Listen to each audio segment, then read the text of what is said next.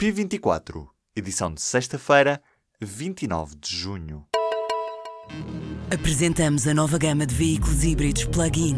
Uma tecnologia que veio para mudar o futuro. BMW iPerformance. António Vitorino foi eleito nesta sexta-feira para liderar a Organização Internacional das Migrações. A Agência das Nações Unidas era liderada por norte-americanos há meio século. Contra Vitorino concorriam a costa-ricanha Lara Thompson e o norte-americano Ken Isaacs. A venda de casas da fidelidade fez acelerar a lei sobre a preferência dos inquilinos. Nesta sexta-feira, o Jornal Público tinha noticiado a venda de 2 mil frações ao Fundo Apolo, sem dar direito de preferência aos inquilinos. O Partido Socialista aceitou assim repescar, com carácter de urgência, o projeto de lei do Bloco que tinha sido adiado para setembro e que propõe um conjunto de alterações ao regime jurídico de arrendamento e do alojamento local. A taxa de desemprego desceu em abril para 7,2%, o mínimo desde novembro de 2002. Dados divulgados esta sexta-feira pelo Instituto Nacional de Estatística mostram a descida de 3 pontos percentuais em relação ao mês anterior. Às primeiras horas da manhã desta sexta-feira foi conhecido o novo Acordo Europeu sobre a Migração. Acordado ficou a criação de plataformas de desembarque de migrantes fora da União e a criação voluntária de centros de identificação de refugiados na Europa.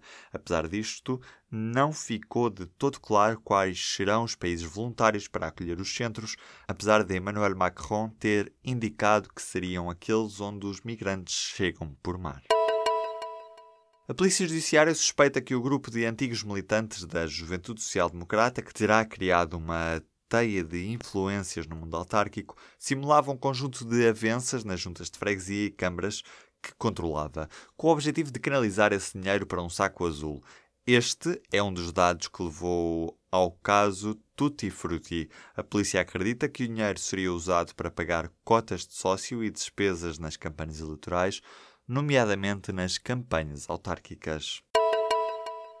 Já é conhecido o nome do atacante do Capital Gazette. Chama-se Gerard Ramos e em 2012 tinha apresentado um processo por difamação contra o jornal devido a um artigo sobre uma acusação de assédio. Na base da desavença estava um artigo publicado em 2011 com o título Gerard quer ser seu amigo, que relatava como o autor do massacre tinha na altura assediado uma mulher no Facebook durante quase um ano. O homem, nesta quinta-feira, invadiu o jornal, acabando por matar quatro jornalistas e um comercial. Os hospitais só vão receber um terço dos profissionais de que precisam. O Ministério da Saúde prometeu 2 mil profissionais, mas os administradores hospitalares apontam para a necessidade de 6 mil, isto para colmatar as necessidades depois da redução do horário de trabalho. Estes novos funcionários vão ter contratos a termo de 6 meses, um contrassenso para quem diz querer acabar com a precariedade, aponta a Associação Portuguesa dos Administradores Hospitalares. A greve dos funcionários judiciais encerrou nesta sexta-feira vários tribunais no país. Quem eu diz é o Sindicato dos Funcionários Judiciais. Este é o primeiro de três dias de greve por causa da revisão estatutária, apresentação e contagem do tempo de carreira. O sindicato diz agora que a grande adesão à greve deve levar o Ministério da Justiça a refletir. O verde de Quarteira está a ser substituído por betão. O parque de campismo da Vila de Quarteira vai desaparecer, dando lugar a mais um empreendimento turístico com 499 fogos. A aprovação está agora dependente da declaração de impacto ambiental, agora em análise pela Comissão de Coordenação e Desenvolvimento Regional do Algarve. Diz a legislação que só os loteamentos com uma área de construção superior a 500 focos é que são submetidos a um estudo de avaliação de impacto ambiental. Por isso, o investidor deixou cair um fogo na proposta urbanística, mas a Câmara acabou por pedir na mesma esta declaração. Os táxis mudaram de nome para T4X1, em causa está uma decisão judicial.